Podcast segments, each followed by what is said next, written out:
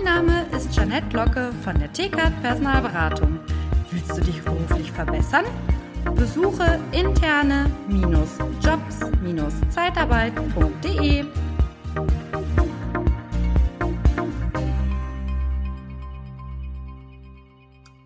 Ja, willkommen beim Podcast Liebe Zeitarbeit.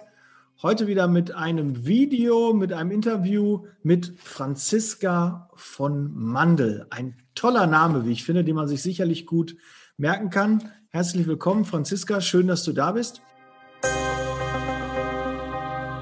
Liebe Zeitarbeit, der Podcast mit Daniel Müller.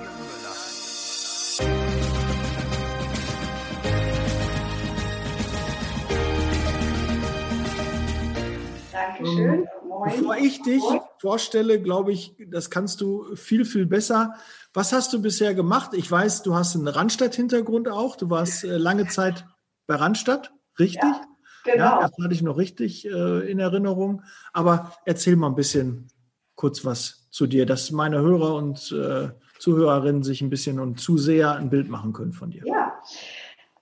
Ja, also meinen Namen hast du schon sehr schön genannt. Ich bin 46 und wohne im schönen Hamburg.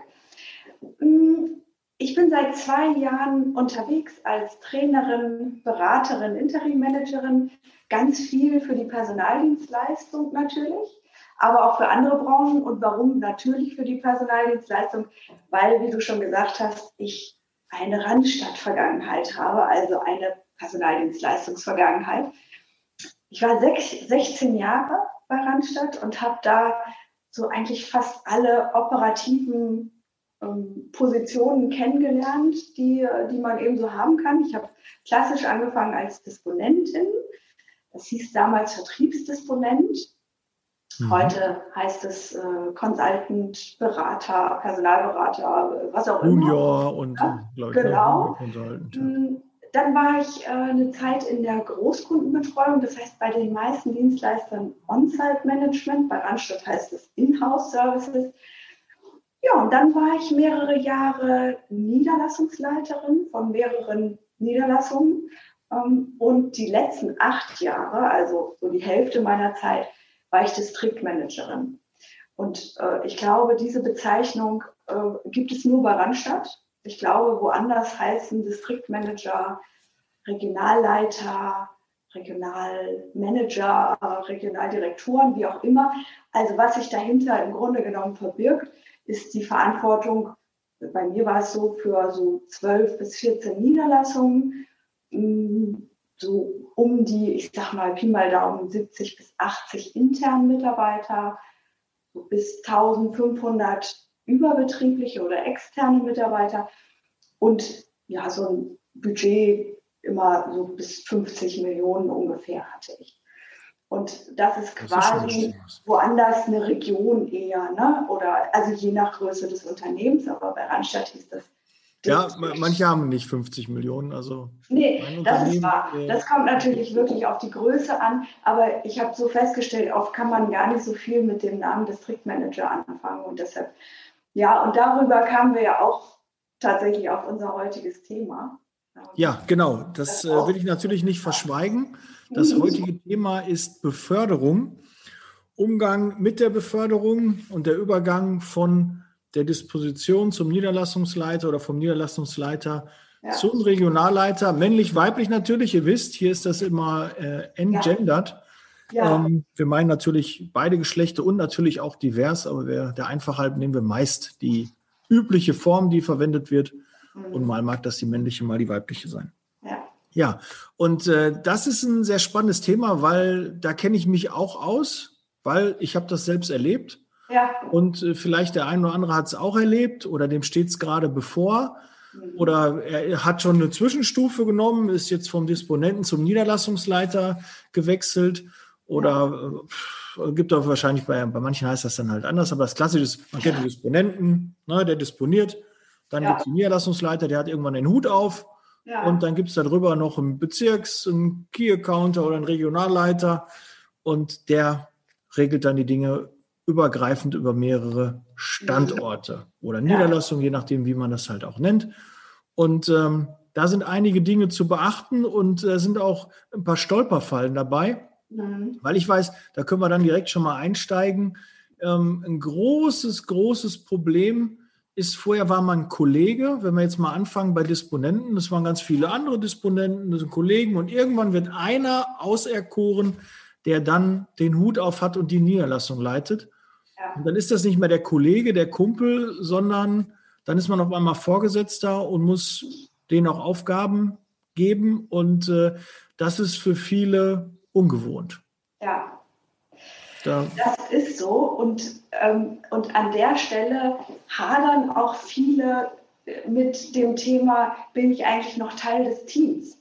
Also man wünscht sich das ja immer so ein bisschen, ehrlich gesagt. Ne? Also man, man war jetzt in dieser Niederlassung immer Teil des Teams und dann wird man zum Beispiel in dieser Niederlassung auch noch ähm, dann der Leiter.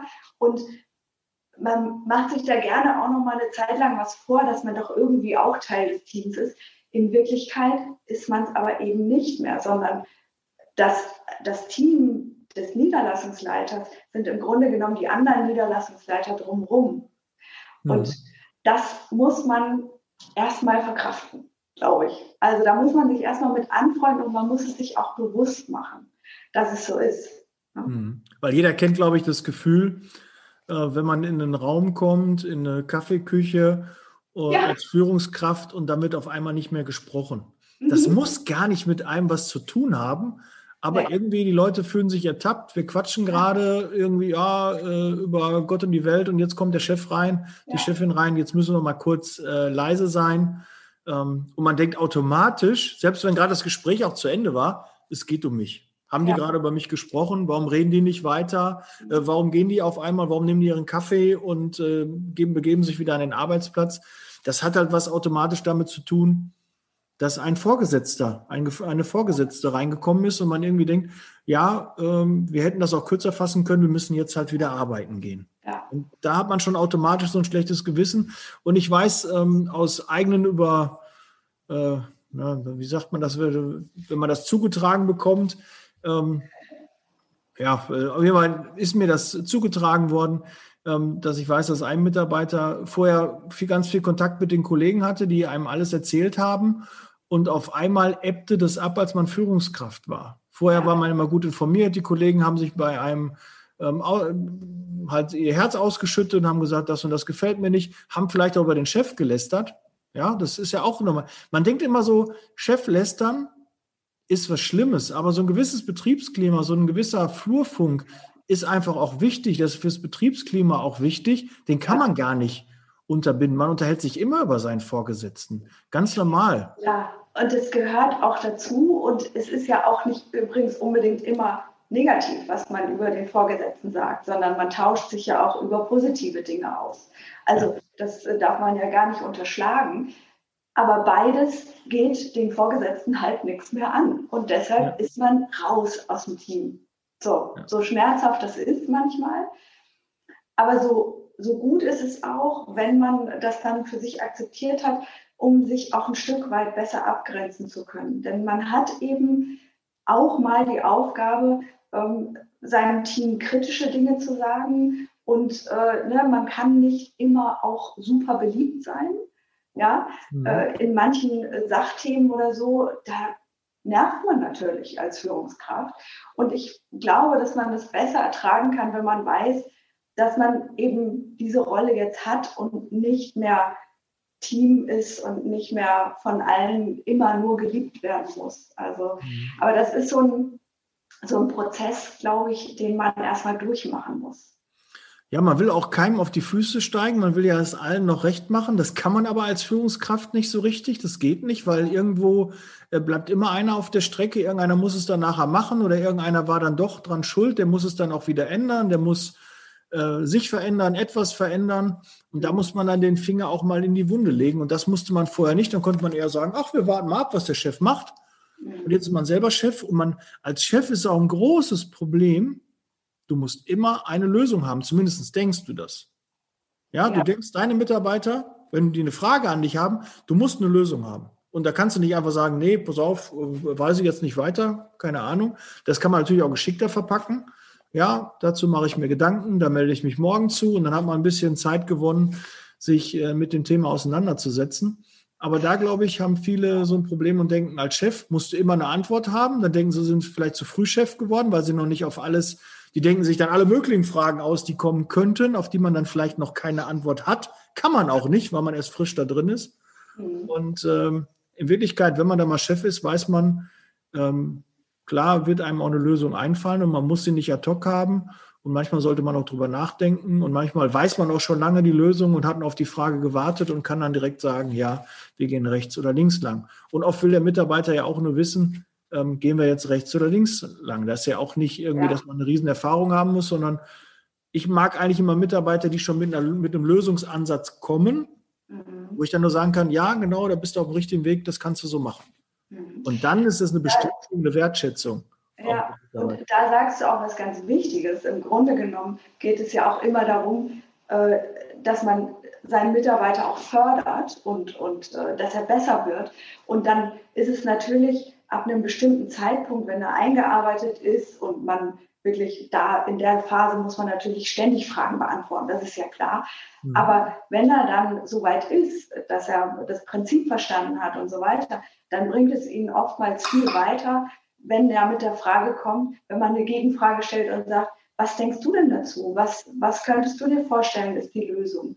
Und erst dann ähm, bringt man ihn ja dann immer noch ein Stück weiter, so dass er bei der nächsten Situation vielleicht von alleine auf die Lösung kommt.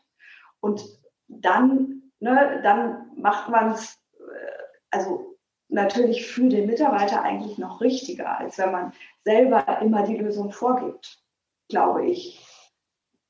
Das, man, man hat halt so diesen Reflex, ähm, immer eine Antwort geben zu wollen und immer hilfreich sein zu wollen. Tatsächlich, und das kommt dann vielleicht auch erst mit der Zeit, ist es fast noch wichtiger, als dass man selber die Lösung weiß, ist, dass der Mitarbeiter lernt, die Lösung selber zu erarbeiten und zu wissen. Hm. Dafür musst du natürlich die richtigen Mitarbeiter haben, eingestellt haben. Ja. Wenn du in ein Team kommst, dann sind halt die Sachen Gott gegeben. Da kann man natürlich nach und nach auch ähm, einen Austausch oder eine Entwicklung bei den Mitarbeitern vornehmen. Mhm. Aber manchmal kommt man halt ähm, in eine bestehende Situation, ist ja oft so, wird ein Niederlassungsleiter gesucht und dann hat er auf einmal den Hut auf. Mhm. Und äh, da ist ja der größte Fehler, ähm, der ist mir auch schon passiert, der ist, glaube ich, jedem mal passiert, dass man dann reinkommt und sieht, oh Gott, was ein Bombenloch und äh, da hätte ich das mal nie angenommen. Und dann versucht man alles irgendwie zu ändern, Engagement und dann stößt man sehr stark auf Gegenwehr, weil man auf einmal alles das, was die Leute vorher gemacht haben, das Team vorher gemacht hat, dann absurdum stellt und dann sagt, nee, ihr müsst das jetzt alles so machen. Und dann kommt halt der Widerstand und dann sucht man eher dann das Negative da drin und dann wird auch eher das Negative immer in dem Tun gesehen und äh, so wird man so ein bisschen boykottiert. Aber es ist halt ja. die Image-Position. Ne? Du hast halt nach oben in Berichten, nach unten äh, mhm. immer schwierig. Das macht immer ja, einen, gewissen anderen Druck. Wie bist du da als Führungskraft immer mit umgegangen? Wie hast du das gut? Also ehrlich gesagt, ich gehöre zu den Glücklichen, die ähm, Druck gar nicht als was wirklich Negatives empfinden. Also natürlich gab es auch mal Situationen, wo ich gestresst war oder wo ich gedacht habe, uah, wie soll ich das denn jetzt schaffen? Aber das hat sich ähm, selten auf äh, Budgets oder auf, auf Zielerreichung oder sowas äh, bezogen. Für mich ist äh, zum Beispiel ein Budget eher so ein Ansporn, ähm, was ich erreichen möchte oder was ich übererfüllen möchte. Ähm, das setzt mich ehrlich gesagt nicht wirklich unter Druck. Ich weiß aber, dass es äh, sehr vielen durchaus so geht dass, äh, dass sie das nicht als positiven Ansporn nehmen, sondern sich denken, hu, wie, wie erreiche ich das jetzt? Und dann irgendwie panisch äh, durch die Niederlassung laufen und sagen, hu, wir müssen jetzt noch, wir müssen jetzt noch. Und natürlich mit der Zeit lernt man dann auch damit ein bisschen äh, ja, lässiger umzugehen und zu sagen, naja, ehrlich gesagt, es bringt halt gar nichts, wenn man panisch durch die Niederlassung läuft, sondern besser ist es, wenn man äh, eine gute Struktur schafft, wenn man seine Mitarbeiter gut ausbildet, wenn man sie gut befähigt, wenn man sie gut motiviert und dann mit ihnen gemeinsam einfach jeden Tag die kleinen Dinge tut, die zu tun sind. Und dann kommt der Erfolg von alleine, ehrlich gesagt. Mhm. Also so habe ich das immer gehalten und es hat immer ziemlich gut funktioniert. Ähm, aber ich habe natürlich wahrscheinlich auch Glück gehabt, dass ich da nicht so panisch veranlagt bin. Also ich habe jetzt Druck nicht so stark gespürt in mhm. keiner Position. Also negativ jetzt, so dass es mich ähm, ja nicht mehr so richtig handlungsfähig gemacht hat oder sowas. Also, Was würdest du jemandem sagen, weil das habe ich selbst auch äh, festgestellt, ähm, wenn du vorher, wenn du eine Stufe höher kommst, wenn du aufsteigst in der Position, hast du ja immer eine gewisse Wahrnehmung deiner Führungskraft. Mhm. Und du denkst auch bei so manchen, der macht nicht viel. Mhm. Ja, das ist, glaube ich, auch so klassisch, so irgendwie, was macht der den ganzen Tag? Ja, ja das ja. denkt ja irgendwie, glaube ich, jeder, ne? Der ja. kriegt Geld, der kriegt mehr Geld als ich, das soll so sein, das ist die nächste Stufe. Was ja. macht der da die ganze Zeit? Und dann, wenn man in diese Position kommt, versteht man erst, aha, das hat der gemacht. Ah ja, mhm. ich habe mich immer gewundert, was denn da so ist.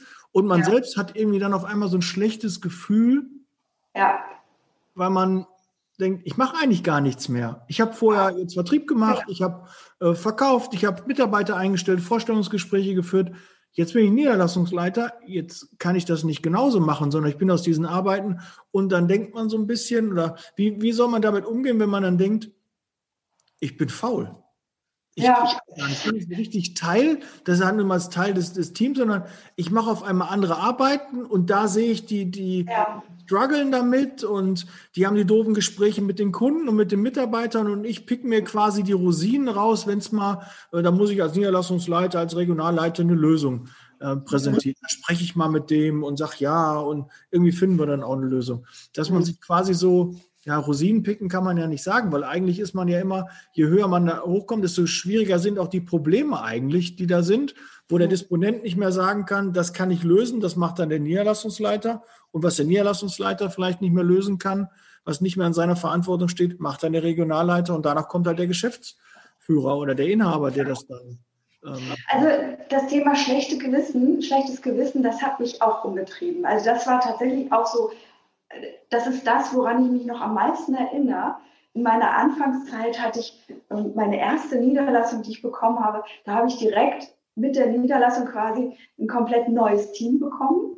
Und die musste ich natürlich erstmal einarbeiten. So, das macht ja total viel Sinn, weil sonst äh, müssen wir gar nicht erst anfangen. So. Und dann nach so ein paar Wochen habe ich gemerkt, Mensch, die, ne, die Mädels waren auch sehr begabt und ganz toll und die kamen gut zurecht. Und da habe ich gedacht, Mensch, eigentlich könntest du mal das machen, was deine Chefin dir jetzt schon immer gesagt, nämlich äh, einfach mal während der normalen Arbeitszeit auch dich äh, deiner, äh, dein, äh, mit deinen Leitungstätigkeiten beschäftigen. So, ne? da fällt ja mhm. schon einiges an, man sollte es ja nicht glauben. Und immer wenn ich mich dazu durchgerungen habe, mich mal einen Tag wirklich äh, äh, einzuschließen sozusagen, dann bin ich immer nach Hause gefahren und habe gedacht, boah, heute hast du schon wieder nichts Produktives gemacht. Du hast nichts gemacht, um den Umsatz zu stärken. Du hast, du hast keine Arbeitsverträge geschlossen, du hast keinen Kunden akquiriert, du hast ja nichts gemacht. So, das ist also der Klassiker, glaube ich. Und irgendwann später, und heute weiß ich es natürlich äh, sehr genau, ist mir aber aufgegangen, dass es diese Position des Niederlassungsleiters ja nicht deshalb gibt, weil man als Unternehmen nochmal eine neue Position schaffen will oder nochmal mehr Geld ausgeben möchte, sondern die ist, das ist die Schlüsselposition aus meiner Sicht für ein Personaldienstleistungsunternehmen. Mhm. Also für mich wurde das, ja, je, je höher ich gestiegen bin, sozusagen immer klarer, dass meine, meine Leiter die wichtigsten Personen in meiner Region sind. Denn nur die guten Leiter haben auch gute Teams, haben motivierte Teams, haben wissen, was zu tun ist, können äh, ja und, und äh, transportieren das auch weiter und machen gute Stimmung. Und, und äh, nur wenn die gut führen, dann ist die Niederlassung erfolgreich. So.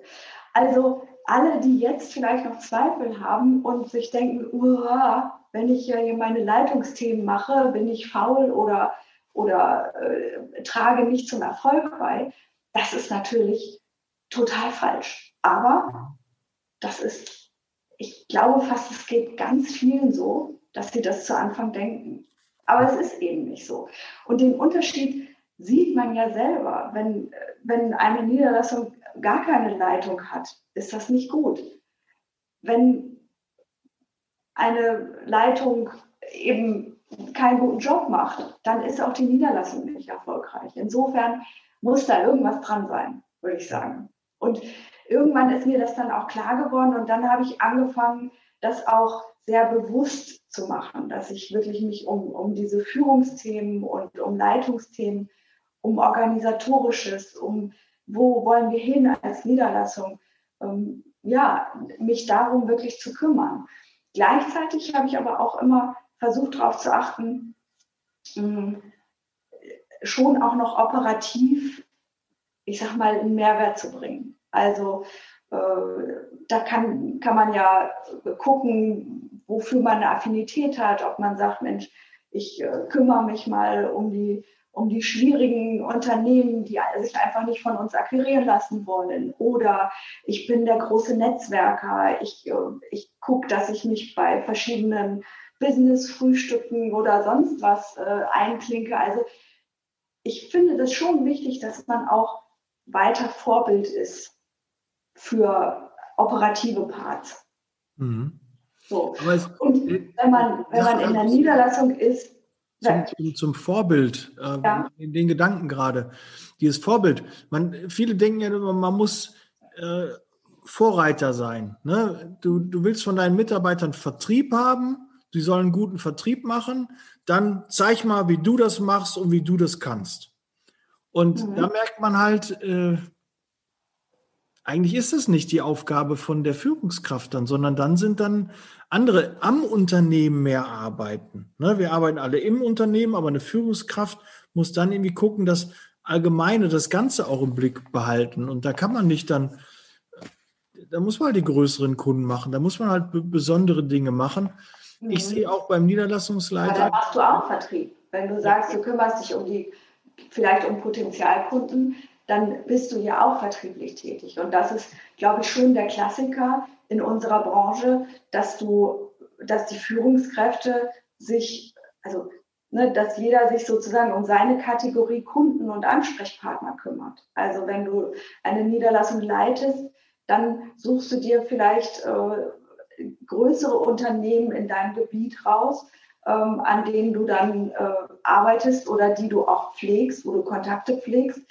Und zum Beispiel als Distriktmanagerin oder Regionalleiter ist es äh, dann eben so, dass du vielleicht dir eher mh, hm, Unternehmen mit mehreren Standorten raussuchst oder so kleine Key-Account-Kunden oder eben nationale Kunden, wo du eben dann große Verträge auch versuchst abzuschließen. Also der Vertrieb ist, glaube ich, schon immer Bestandteil einer jeden Aufgabe bei einem Personaldienstleister, würde ich jetzt mal denken. Mhm. Und du erkennst halt auch immer, wenn es schwierig wird, mhm. dann wird eine Führungskraft erst so richtig gebraucht. Mhm. Aber wenn, wenn alles toll ist, die Zahlen gut sind, dann kann jeder Niederlassungsleiter und jeder Regionalleiter immer glänzen. Ja. Und, und auch, auch, Geschäftsführer glänzen. Äh, aber wenn dann auf einmal ja, es schwieriger wird, die Zahlen nicht so gut sind, dann hinterfragt man sich ja eher. Dann denkt man auch, okay, habe ich genug gemacht? Ist irgendwie, man sucht ja erstmal, so bin ich zumindest gestrickt bei sich selber. Ne, habe ich ja. irgendwie, gibt es irgendwo Ansätze, wo ich helfen kann? Und dann ja. merkt man, es ist zu wenig Vertrieb gemacht. Okay, ich kann gut Vertrieb, aber dafür bin ich eigentlich nicht mehr eingestellt. Ja, das ist eigentlich meine Aufgabe, jetzt denen zu zeigen, dass äh, dass ich Vertrieb machen kann, dass ich jetzt die Neukunden holen würde oder dass ich den Kunden jetzt da oder den Mitarbeiter ähm, dazu motiviert bekomme, dass der morgen wieder arbeiten geht. Das ist eigentlich nicht mehr meine Aufgabe. Aber man denkt irgendwie, ich habe das gar nicht gemacht. Ich könnte das ja, ich könnte das vielleicht besser als jetzt oder könnte, die könnten gut Unterstützung brauchen. Mhm. Aber es ist eigentlich nicht mehr meine Aufgabe, weil dann denken die, dann könnte er das immer machen und dann ist man auf einmal wieder in der Hierarchie zurückgekommen gegangen in dieser Stufe und kann seine ja. Leitungsaufgaben gar nicht mehr so wahrnehmen. das glaube ich. Also, wobei ich, ich glaube, das kommt vielleicht auch aufs Unternehmen an. Also, ähm, in so, also die Unternehmen, sage ich mal, in, in der Personaldienstleistung, die ich bisher kennengelernt habe, da war in jeder Position sozusagen, also die irgendwie operativ geprägt ist, war Vertrieb immer Bestandteil der Stellenbeschreibung sozusagen.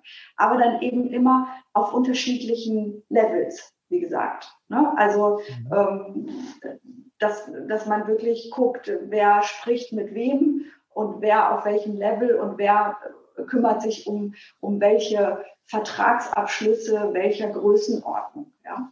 Ähm, also insofern ich kenne das so, dass das immer integraler Bestandteil auch der Stellenbeschreibung ist. Aber das kann natürlich je nach Unternehmen auch äh, unterscheiden sich natürlich auch in Nuancen die Stellen. Ja, also das ist genauso wie es äh, Unternehmen gibt, die 360-Grad-Disponenten haben und genauso gut gibt es Unternehmen, die sagen, wir trennen ähm, sozusagen Personal, äh, Personaldisponenten und den Vertriebsdisponenten sozusagen. So, okay. Und alles hat seine Berechtigung. Ne? Beides, beides funktioniert, wenn es gut gemacht ist, wenn es gut aufgestellt ist. Mm, aber das ist so eine Philosophie-Sache. Also ich kenne es, wie gesagt, nur so, dass, dass man schon in gewisser Weise vertrieblich auch weiter aktiv ist, nur eben unterschiedlich zu dem, wie man vielleicht als Disponent aktiv war. Mhm. Genau. Es ja. hat sich ja so ein bisschen auch gewandelt. Ähm, ich sehe mittlerweile so Führungskräfte schon so ab Niederlassungsleiter, der ist natürlich nochmal näher dran mit dem Vertrieb, aber ja. ansonsten als Führungskraft immer so, äh, dass man versucht, die ganzen Hürden, die ganzen Steine, die einem regelmäßig den Mitarbeitern, für die man verantwortlich ist, in den Weg gelegt werden, dass ich dafür zuständig bin, die aus dem Weg zu räumen. Dass die sich auf ihr Kerngeschäft konzentrieren kann und ich von außen da drauf gucke und sage, okay, das könnten wir noch optimieren. Wie kann ich den Mitarbeiter noch unterstützen? Da könnte ich ihm noch neuere Hardware geben, dann kann er das noch schneller machen. Da gibt es ein neues Tool, ähm, da ist er damit effektiver. Äh, der ist gut im Vertrieb, da muss ich ihm ähm, sagen, pass auf, du kümmerst dich hauptsächlich um Vertrieb und ja. du machst dann mehr die Einstellung. Äh, so sehe ich, hat sich eine Führungskraft mittlerweile, und das ist in der Zeitarbeit, gibt es auch noch sehr viele, die da etwas anders denken, so dieses etwas ich will nicht sagen altmodisch, aber da ist halt noch, ähm, man muss es irgendwie vorleben und da muss es nachgemacht werden.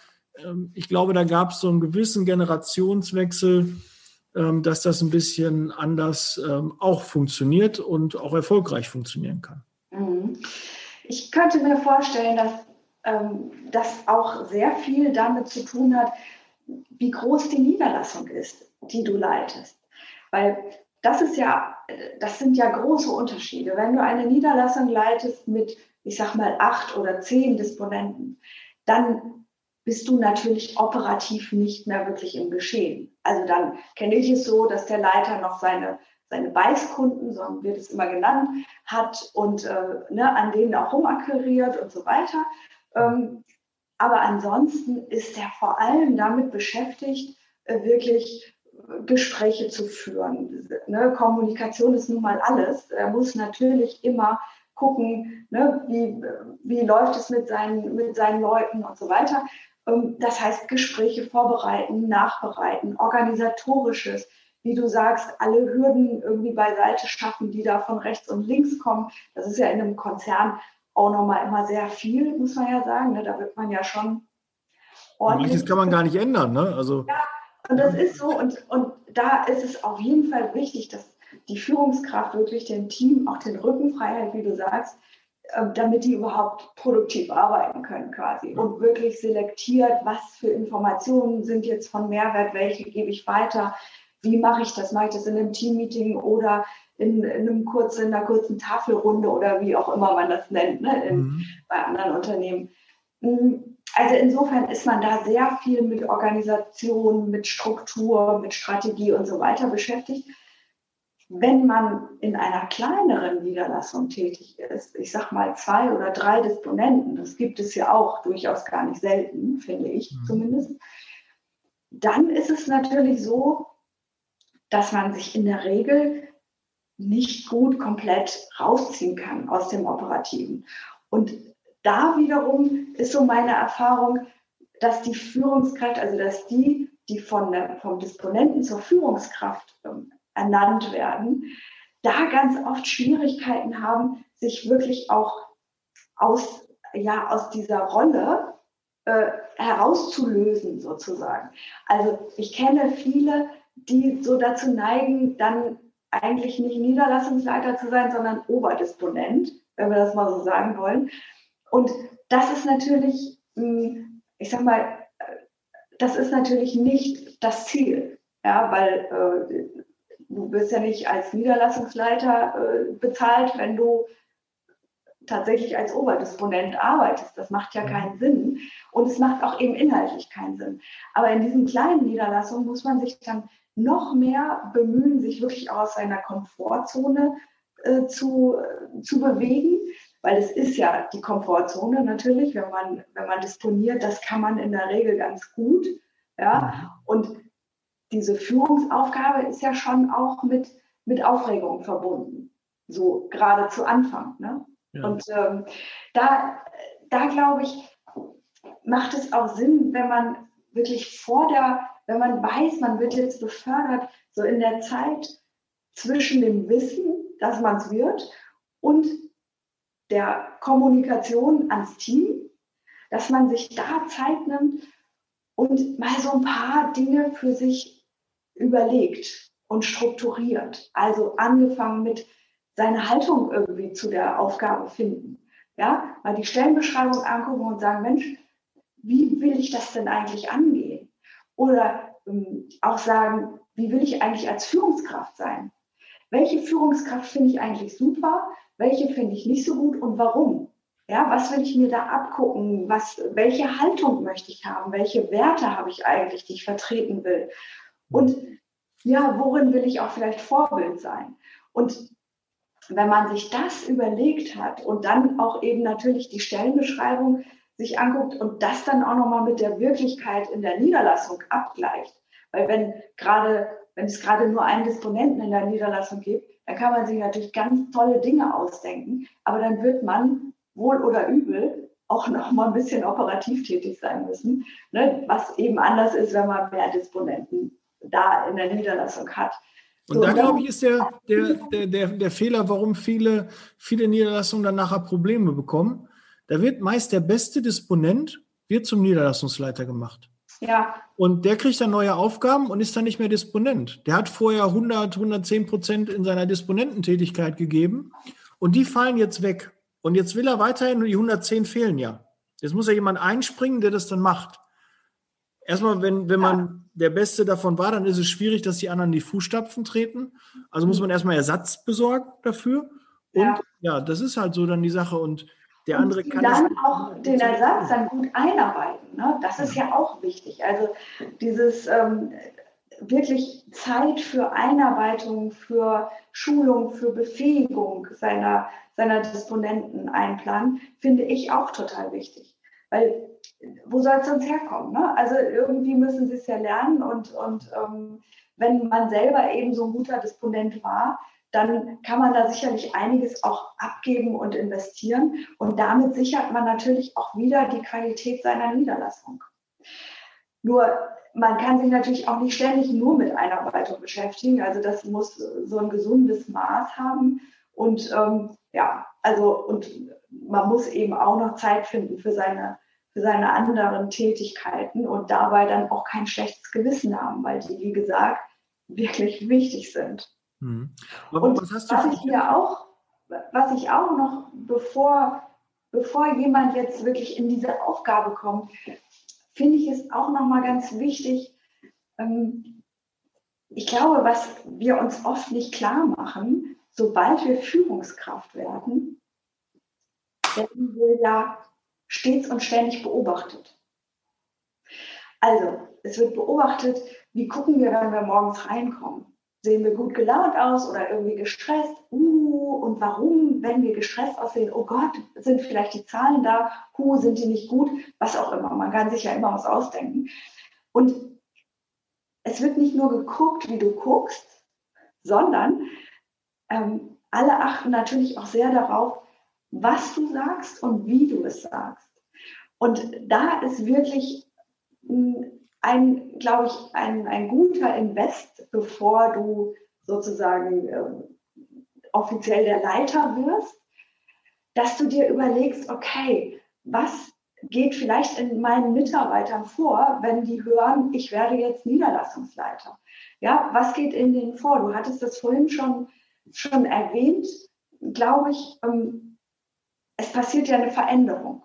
So. Und Veränderung ist für ganz viele Menschen mit Angst verbunden, automatisch. Ja, Veränderung ist sowas, was man nicht immer gleich sofort begrüßt.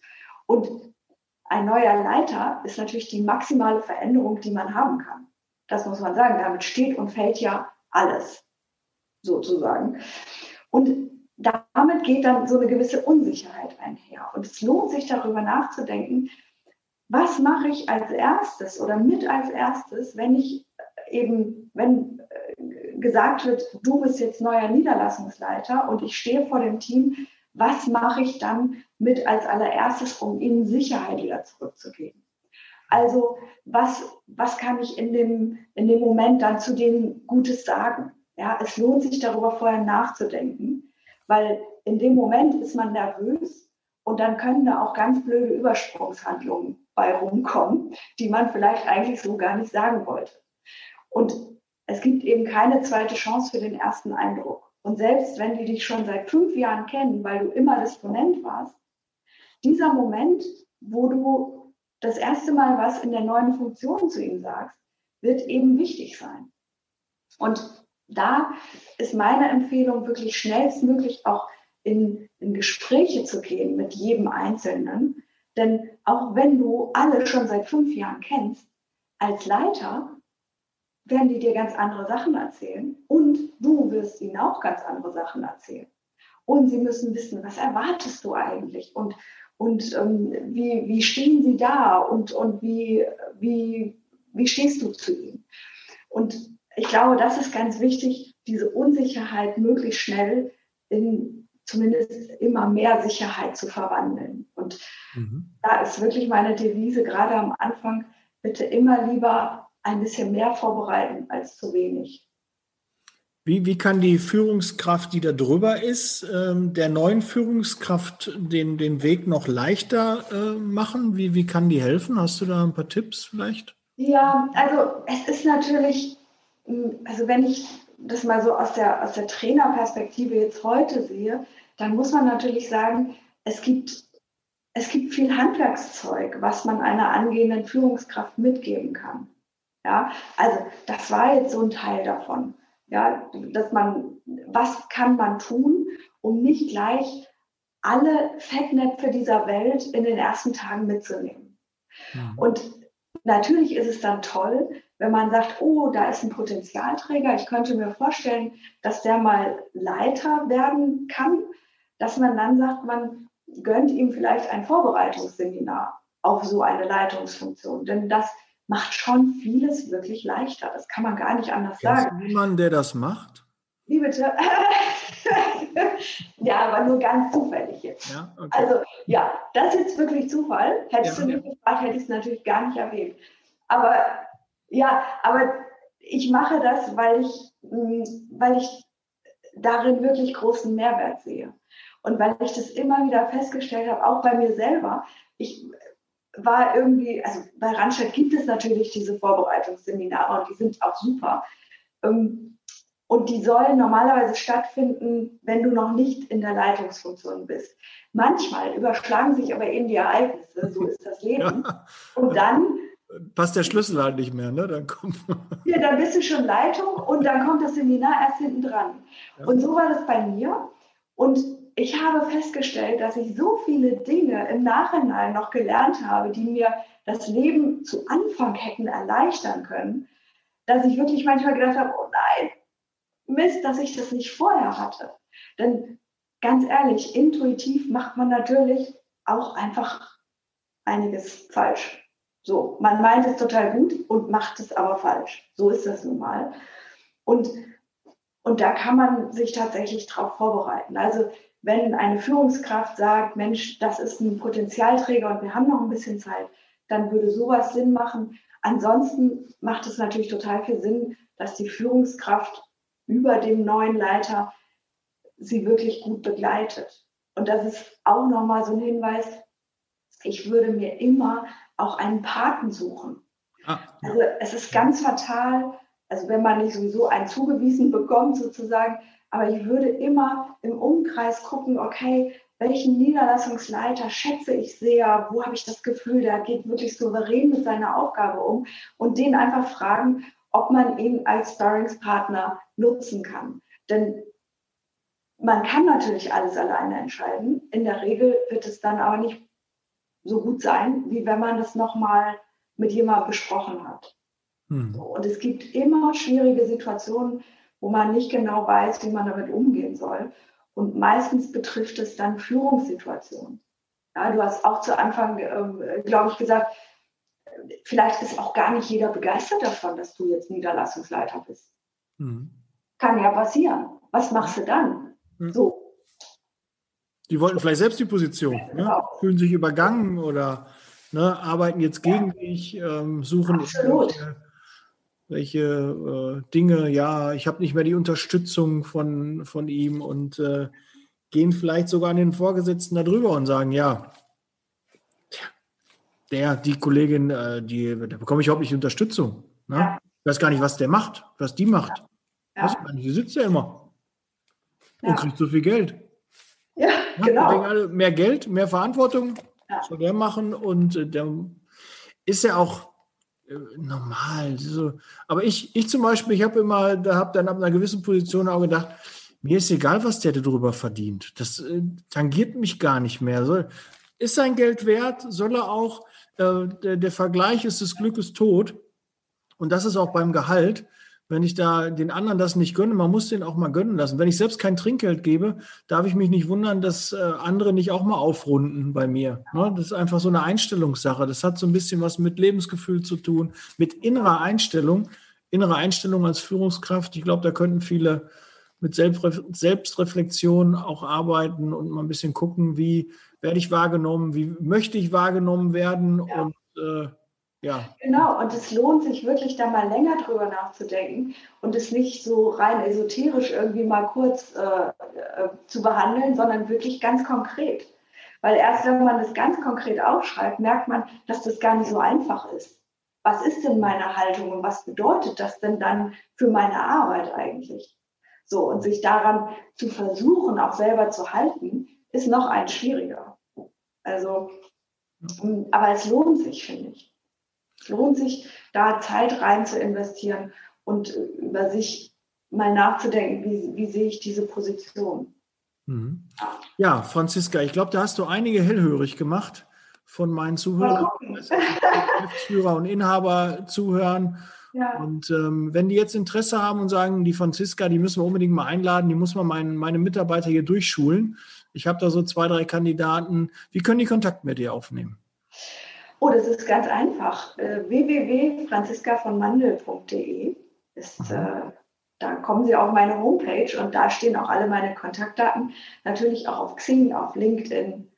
Und äh, du hast auch meine Nummer. Also wenn ja. Sie deine haben, kann gerne den Kontakt herstellen. Automatisch mhm. meine. Ne, wenn ich das darf, ich frage natürlich vorher nach. Und in den Show Notes steht es natürlich auch in der YouTube-Beschreibung und überall steht ja. natürlich dann auch drin. Ähm, dann meldet euch gerne, würde mich freuen. Also seid ihr bei Franziska wirklich in sehr, sehr guten Händen. Äh, Wenn es einer weiß, dann die Franziska. Und äh, ja. hat mir sehr gefallen. Ich habe mich ein paar Mal irgendwo äh, wieder an gewissen Positionen gesehen, äh, wo dann mal äh, eine Tür aufging und wo man dann dachte, ja, was mache ich jetzt da in dem Raum? Und äh, ja, da waren hilfreiche Dinge dabei. Sehr, sehr schön. Ich würde mich freuen, wenn ihr die Folge teilt ja, dass noch mehr von diesem Podcast erfahren. Ähm, liked gerne auch mal, abonniert den Kanal und äh, ich freue mich persönlich mal von euch zu hören. Bleibt gesund, setzt Leasing Baby. Wir sind raus. Vielen Dank, Franziska, für deine Zeit. Ich Hat danke dir. Spaß gemacht. Ja. Mir auch. Dankeschön. Der Podcast wird unterstützt von der TCAT Personalberatung, ihrem Spezialisten, wenn es um die Besetzung von internen Stellen in der Personaldienstleistung geht.